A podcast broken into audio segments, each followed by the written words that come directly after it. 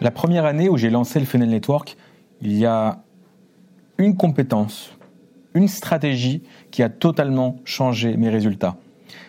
Avant de la connaître, euh, j'étais un marketeur débutant qui mouillait un peu le doigt et qui espérait avoir des résultats. Et après avoir appliqué cette stratégie, je devenais un marketeur professionnel, avec les revenus professionnels qui allaient avec.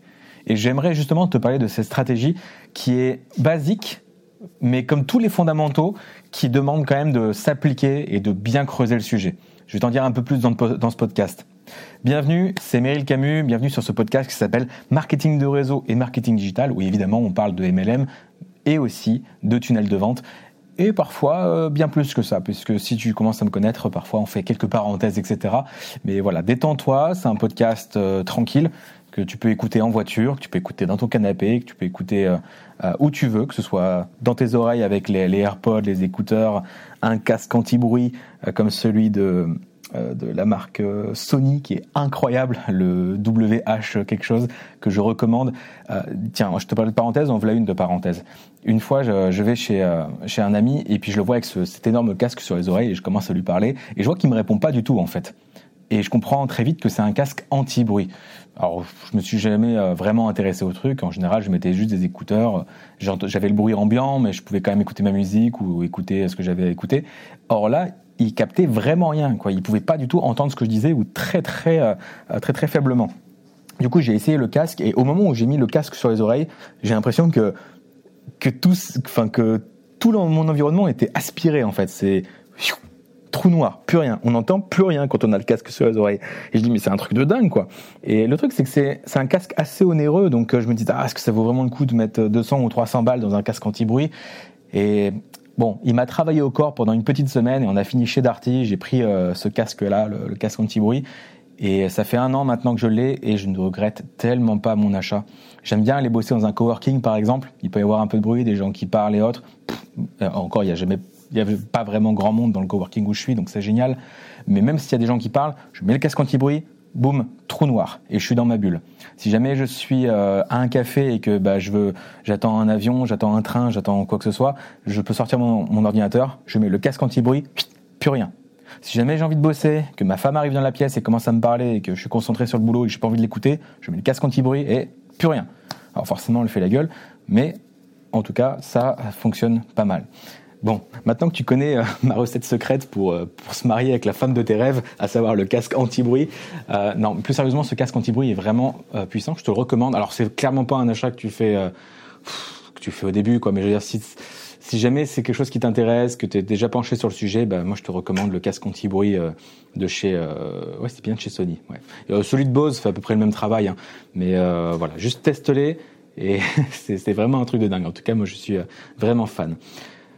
Voilà pour cette parenthèse. Maintenant, j'aimerais te parler de la stratégie que, je t'ai promise. C'est quoi la compétence qui a fait la différence? Euh, Tu vas vite comprendre.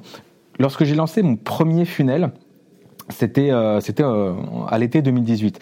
En fait, pendant tout ce temps-là, j'avais appris à bloguer, à utiliser WordPress, tu vois, à faire des tunnels de vente un peu à la main comme ça. Je commençais à m'intéresser à Cuneo, euh, des logiciels, tu vois, qui n'étaient pas foufou. C'était plein de petits logiciels pas chers, mais qu'il fallait imbriquer les uns avec les autres. Et à côté de ça, je voyais tous les marketeurs qui cartonnaient, des amis à moi qui, faisaient vraiment beaucoup d'argent. Ils utilisaient tous le même logiciel, c'était ClickFunnels. Mais ClickFunnels, c'était 97 dollars par mois. je me dis, ah non, c'est c'est trop cher. Enfin, est-ce que ça va vraiment valoir le coup? Et un jour, un jour, je sais pas, j'ai testé ClickFunnels. Je me suis dit allez, j'ai envie de rentrer dans la cour des grands. Il faut que je mette les moyens des grands. J'investis dans ClickFunnels et là, je découvre le travail de Russell Brunson, le fondateur. Je découvre euh, ses livres, Dotcom Secrets, Expert Secrets. Je découvre euh, euh, l'interface ClickFunnels, alors oui, elle est en anglais, ce qui me dérange pas, mais euh, on comprend facilement. Bref, je me fais mon opinion. Au début, je galère un petit peu, mais tutoriel après tutoriel, je commence à, me servir de, ce logiciel et je me dis, mais waouh, c'est tellement puissant. Je suis sûr que rien que ça, ça va faire une énorme différence dans mon business. Donc, je commence à utiliser ClickFunnels et la première erreur, c'est que j'ai cru que le logiciel allait tout faire pour moi. C'est-à-dire que je me dis bon bah ClickFunnels parfait, euh, je vais créer une page de capture, puis une page de commande, puis une page euh, voilà pour euh, remercier de la commande et, j'ajoute le prix, j'ajoute mon compte Stripe, comme ça je peux facturer, je crée une formation, un espacement. Bon voilà, ça me prend quelques jours, peut-être quelques semaines et je crée mon premier produit sur ClickFunnels, je le vends je sais pas peut-être 97 euros, quelque chose comme ça. Je sais même plus c'était sur quoi. Ça va être un produit sur la motivation, un truc comme ça. Bon, mais euh, sans trafic ni rien, juste euh, je fais ça dans mon coin et je me dis bah c'est bon, j'ai mon tunnel opérationnel. Et là je commence, euh, euh, je sais même plus comment j'ai envoyé du trafic sur le funnel. Je sais plus c'était avec un groupe Facebook, des posts Facebook, peut-être un peu de pub Facebook, mais je suis pas sûr. Je suis même pas sûr d'avoir mis de la pub. si j'en ai peut-être mis un peu, mais en tout cas, ce qui est sûr, ça je m'en souviens très bien, c'est que j'ai fait zéro vente. Donc ma première erreur, c'est de croire que le logiciel allait tout faire pour moi et je me dis mais comment c'est possible? J'ai tout bien fait, j'ai fait un funnel, c'est tout fonctionne bien. Pourquoi il n'y a pas de vente? Et déjà j'avais pas compris que bah, que le marketing c'était pas juste quel outil j'allais utiliser. C'est pas l'outil qui fait l'homme. La, vraie la vraie chose, ce qui est important en marketing, c'est d'avoir la bonne offre pour le bon avatar. C'est qu'il y a des gens qui ont un problème qui recherchent une solution, bah toi, tu, es là pour leur mettre la solution sous le nez, en fait. Et c'est tout le travail de, marketing, et j'étais complètement passé à côté euh, de cet aspect vente, copywriting, avatar off, qui sont pourtant les fondamentaux. Et pourtant, c'est pas cette stratégie-là qui m'a vraiment fait passer de, de, débutant à, pro, entre guillemets. J'ai encore beaucoup de choses à apprendre, mais euh, il y a un truc qui vraiment qui m'a aidé. Alors, je vais casser le suspense, c'est que je m'arrachais les cheveux à savoir pourquoi ça marchait, pourquoi ça marchait pas, ou euh, je marchais les cheveux de mais mince, qu'est-ce que je peux faire pour améliorer? Et, ce que j'avais pas compris, c'est que le marketing, c'est des tests. Ce sont des hypothèses. Tu as une hypothèse d'un marché. Je pense que je peux aider ces gens-là. Tu as une hypothèse que ce qu'ils veulent, c'est ça, tel objectif. Et tu as l'hypothèse que cette solution que je leur propose va résoudre leur problème et tu as l'hypothèse que le message que tu vas leur véhiculer va les convaincre d'acheter ta solution. En fait, c'est une succession d'hypothèses. Tu devines un petit peu ce que, ce que, le marché veut et euh, tu essaies de trouver comme ça un, on appelle un product market fit. C'est euh, vraiment voilà un produit qui colle à ton marché. On, appelle ça trouver son marché. Et donc tu, tu cherches ça et tu ajustes en fait. Et j'avais pas compris cette succession d'ajustements. J'avais pas compris la puissance des tests, notamment des tests AB ou split test. Si tu n'as jamais entendu cette notion, voici la stratégie qui a tout changé pour moi. C'est le split test. Au début, j'étais au petit bonheur la chance à faire un funnel en espérant que du premier coup soit le funnel parfait et que ça fonctionne. Et quelques mois plus tard, j'étais devenu un vrai obsédé split testuel. Mais totalement, tu vois, c'est juste chercher à tout split tester split, donc ça veut dire séparer hein, en anglais, tu, tu, saisis bien le truc. En gros, un, test AB ou un split test, encore une fois, comment ça fonctionne? C'est que tu vas avoir ta page de capture, tu vas voir ton, la première page de ton funnel, et c'est euh, la page de contrôle, c'est la page qui, qui, existe. Et ce que tu vas faire, c'est que tu vas la mettre en concurrence avec une variante de cette page-là. Tu vas faire une version B de cette page-là. Et tu vas envoyer un certain nombre de visiteurs dessus, et au bout de quelques jours, quelques semaines, tu regardes les résultats. Est-ce que c'est la page de contrôle, la page A, qui convertit toujours le mieux, ou bien est-ce que la B est meilleure Et tu gardes la gagnante, uniquement la gagnante. Et après, tu remets son titre en jeu toutes les semaines. Un peu comme les 12 coups de midi avec Reichmann ou l'émission avec Nagui sur la 2. C'est que tu as un champion et le but c'est d'envoyer des challengers jusqu'à détrôner le champion. C'est comme ça que fonctionnent les tests AB. Et la bonne nouvelle, c'est que tu peux le faire pour ta landing page, bien sûr. Tu peux le faire pour toutes les autres pages de ton funnel. Tu peux le faire pour les pubs, tu peux le faire pour les emails. Et moi, c'est quelque chose qui m'a vraiment aidé. C'est que j'ai testé, testé, testé. J'ai testé plusieurs promesses, plusieurs accroches, jusqu'au final avoir quelque chose qui fonctionnait pas trop mal et que j'avais un peu de mal à battre. J'ai gardé mes champions et euh, c'est ce qui m'a permis d'avoir un funnel performant. Je te parle de ça parce que même des mois, voire des années après, eh bien, c'est pas évident pour moi de faire des, tests AB. Enfin, je veux dire, c'était évident à une époque. Après, je suis passé à autre chose. J'ai commencé à me former, à tester d'autres trucs, à tester plein de nouveautés marketing, de, tester différents messages. Je me suis formé à plein de trucs et je me suis un peu éloigné de cette base du test AB. Et qu'est-ce que j'ai fait euh, Qu'est-ce fait cette semaine? C'est que j'ai assisté euh, virtuellement à la conférence de Russell Brunson de trois jours. C'était des replays de, de, de séminaires qu'il avait donnés, etc. Bon voilà, il y avait pas mal de contenu. Et je suis tombé sur une vidéo, celle qui m'a le plus aidé, c'était les funnels audibles. En clair, les analyses de funnels. Et c'est vraiment ce dont j'avais besoin. J'avais totalement oublié de reprendre mon tunnel de vente et de l'analyser. Et donc ce que j'ai fait, c'est que j'ai pris mon tunnel de vente, je l'ai dessiné, et je t'invite à le faire en fait. C'est pas c'est pas un cours, t'es pas obligé de faire des exercices ni quoi que ce soit, mais je t'invite vraiment à, prendre ton funnel. Que ce soit un funnel que tu as sur ClickFunnels ou sur un autre logiciel, ou même si t'as pas de logiciel de tunnel de vente du tout, tu as forcément un funnel. Si tu fais du marketing de réseau, même sans tunnel de vente, bah as un funnel. C'est combien de prospects j'ai contacté, par exemple sur Messenger, combien ont répondu, combien j'ai invité, combien ont regardé la vidéo que j'aurais envoyée ou sont répondus présents ou Zoom euh, que je leur ai que je leur ai proposé, combien sont venus, combien ont signé ensuite.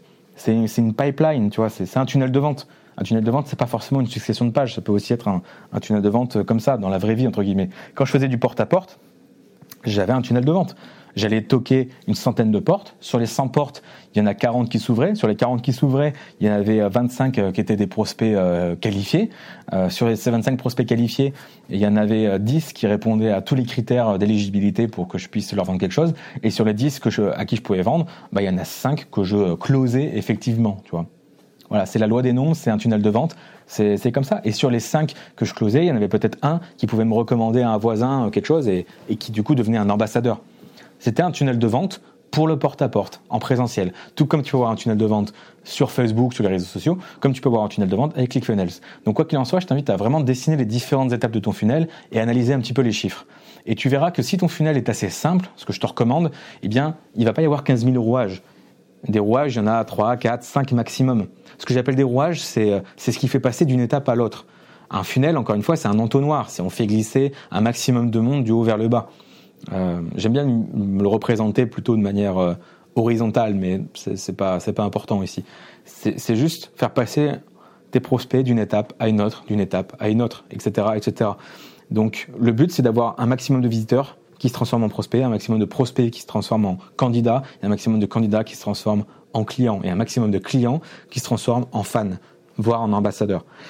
Le but, c'est d'avoir un maximum de monde qui passe d'une étape à l'autre. Et les rouages, ben voilà, c'est qu'est-ce qui fait passer euh, un visiteur un, visiteur, qu'est-ce qu'il fait passer de visiteur à prospect, tu vois bah, Un visiteur, c'est quelqu'un qui arrive sur ma page de capture, où je lui donne une promesse. Je lui dis, tiens, voici la promesse. Tu vas découvrir dans cette vidéo offerte comment parrainer en automatique. En la seule chose que je te demande en échange, c'est ton adresse email. Eh bien, il devient un prospect dès l'instant où il m'a laissé son adresse email.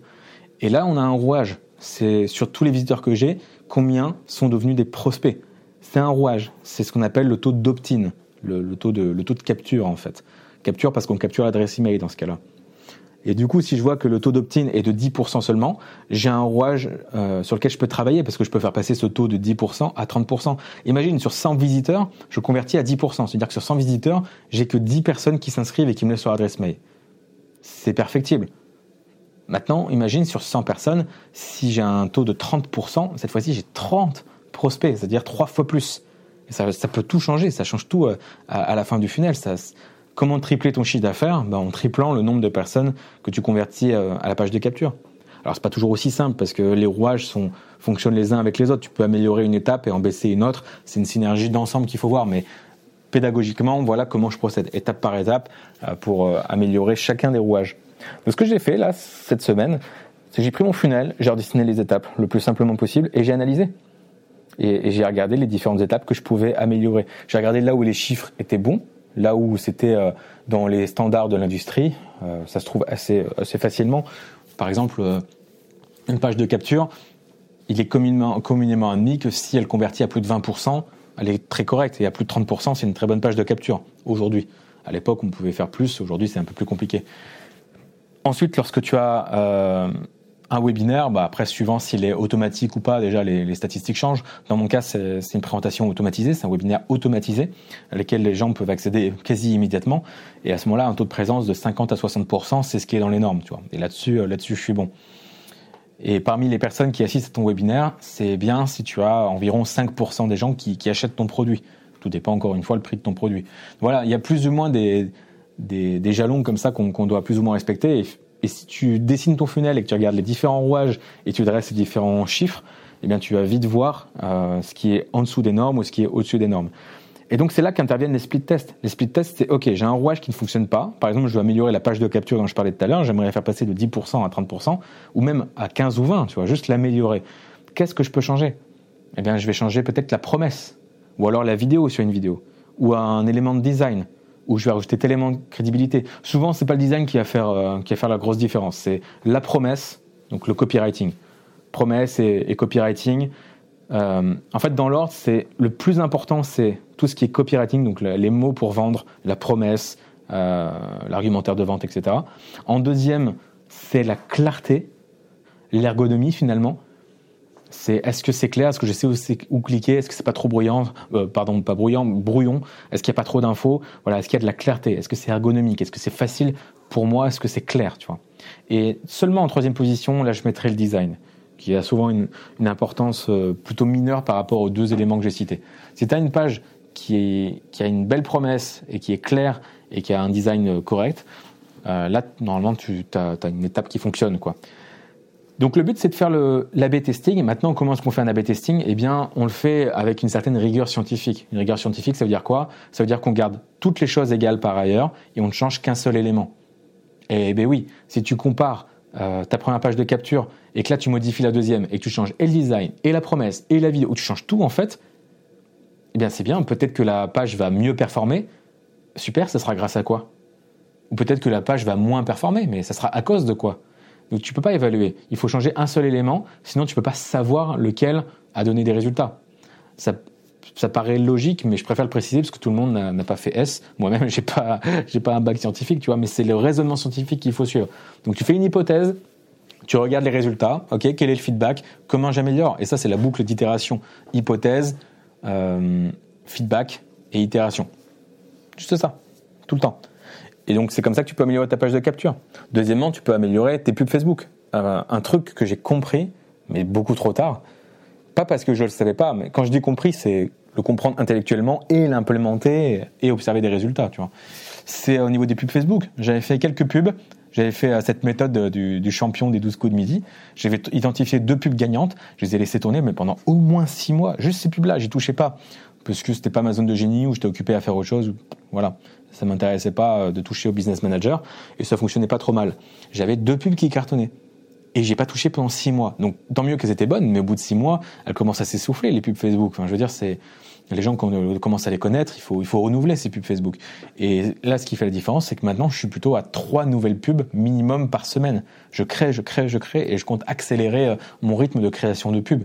Ma création de contenu, maintenant, je compte euh, je compte vraiment accélérer là-dessus pour apporter toujours plus de variantes, toujours plus de nouveautés et toujours challenger le champion. Parce que vu que c'est le, la le premier rouage de mon funnel, euh, la pub, c'est là où j'ai un bon levier. Quoi. Plus mes pubs sont bonnes, plus il va y avoir de visiteurs. Et plus il y a de visiteurs, plus il y a de monde dans un pipeline qui peut passer d'une étape à l'autre. Évidemment, ça implique que le reste du, funnel euh, coule de source. Voilà, l'idée c'est d'identifier un peu ces goulots d'étranglement comme ça de voir, ok, j'ai un gros flux de prospects qui arrivent sur la page de capture, j'ai toujours un bon flux de prospects qui arrivent jusqu'au webinaire, toujours un bon flux de prospects qui arrivent jusqu'à la page de commande. Ah, mais là, cette fois-ci, il y a beaucoup moins de, de, le flux est largement ralenti.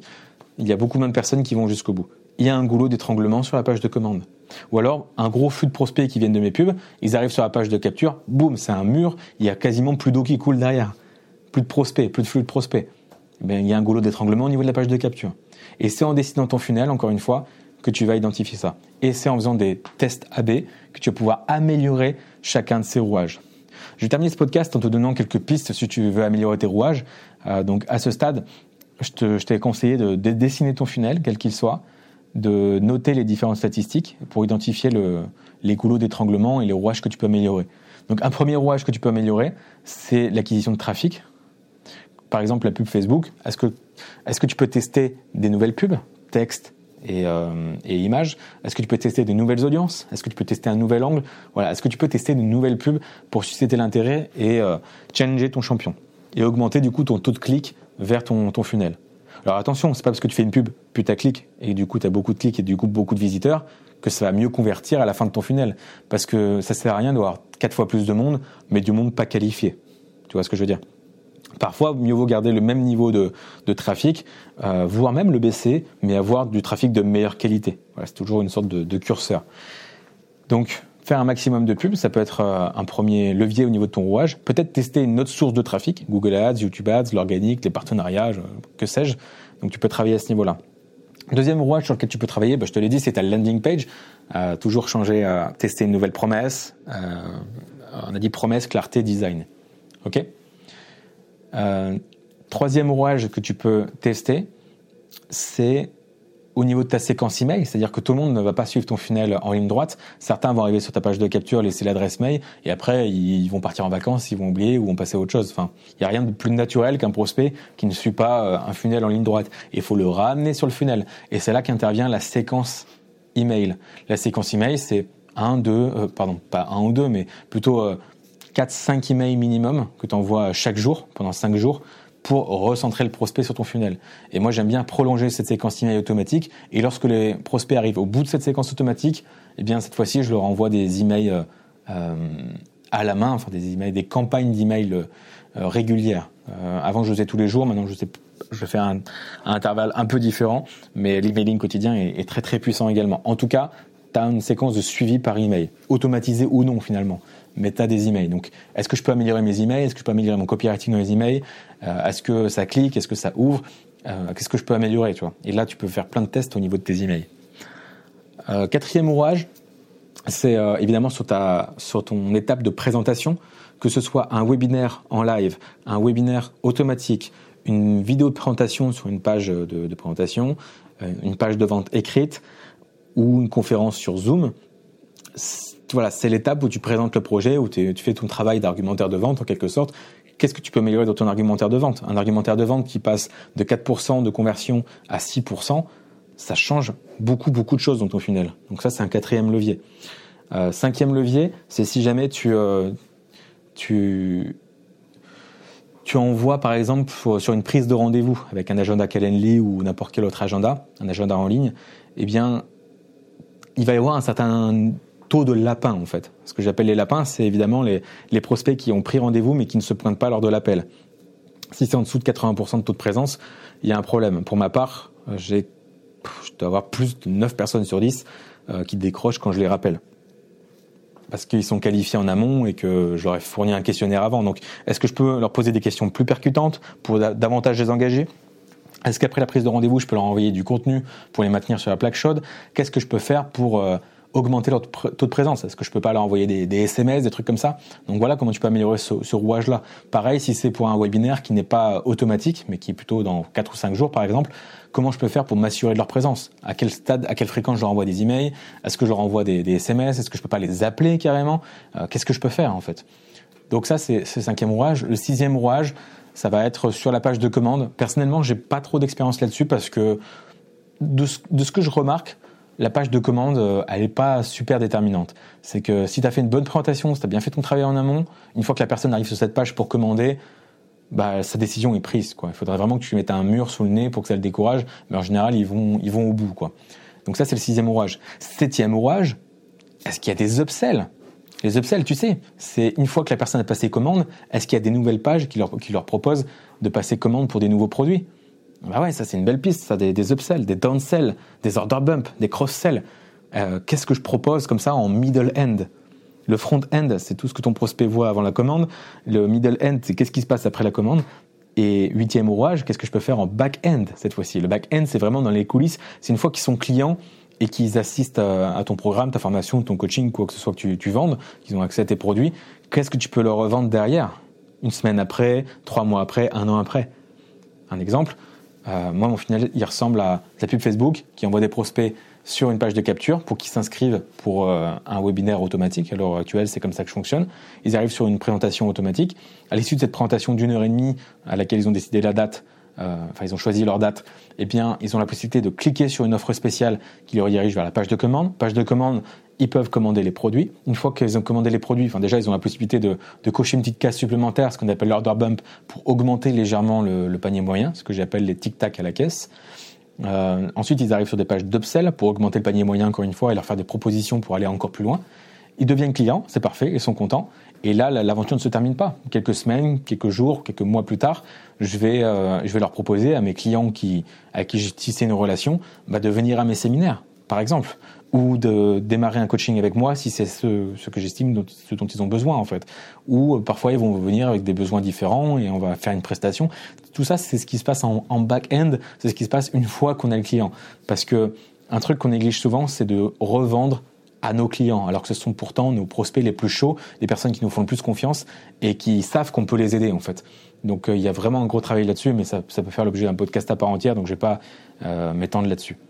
Donc voilà, maintenant ce qu'il faut retenir finalement, c'est que même si on parle, tu vois, de, de 8 rouages, de plein d'étapes, de tests AB, tout ça, ça peut paraître un peu technique, euh, ou au contraire, peut-être que c'était simple pour toi, je, ne sais pas où, tu te à ce niveau-là. Mais ce qu'il faut retenir, au final, sur un type de funnel comme ça, c'est deux, tu vas avoir deux nombres. Et là, il n'y a pas besoin d'avoir fait des mathématiques avancées pour, euh, pour tirer des conclusions.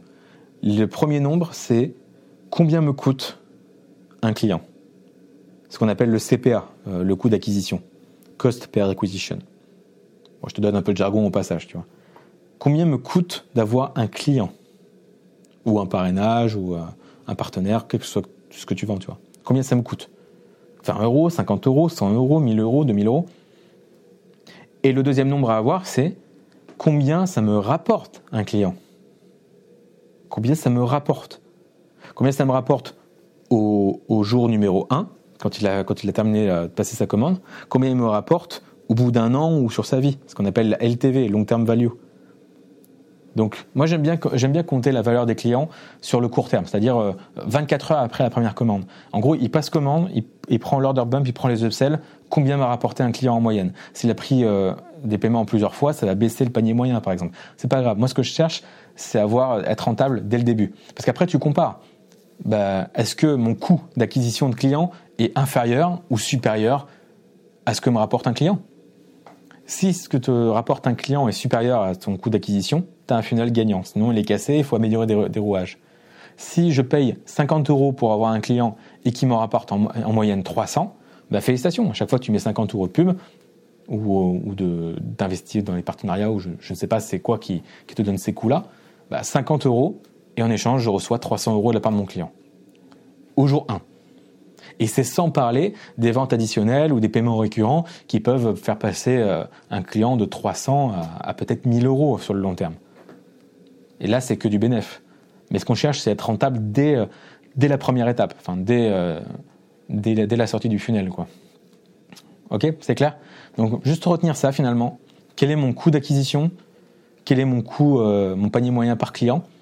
Et je, je, fais en sorte que, que, le second soit plus élevé que le premier. Et si c'est pas le cas, ou si je veux améliorer cette marge-là, je trifouille dans les différents rouages qu'on a vus grâce au test AB euh, que je t'ai partagé. Voilà la stratégie qui te fait passer d'un marketeur débutant qui mouille son doigt pour avoir un peu de chance et euh, qui espère des résultats à un marketeur professionnel qui analyse et qui crée derrière pour augmenter ses résultats et augmenter ses marges. J'espère que ce podcast t'a apporté de la valeur. J'espère qu'il n'était pas très complexe. J'espère que le son était bon. J'espère que tu as pris du plaisir. Laisse-le moi savoir en commentaire ce que tu as pensé. J'espère vraiment que tu été utile. Évidemment, je suis également en phase de test AB pour le podcast. Là, c'est le troisième podcast que j'enregistre pour cette série-là. Euh, j'ai fait trois sujets différents. j'ai fait, j'ai utilisé trois micros différents à trois endroits différents. Donc comme ça, je teste un petit peu euh, les, retours et, ce que ce que tu apprécies? Donc euh, moi, ça m'aiderait vraiment à m'améliorer si tu si tu m'écrivais ou si tu me laissais un commentaire pour savoir ce que tu en as pensé. Et euh, dans tous les cas, je te retrouve très vite pour le prochain épisode. À bientôt.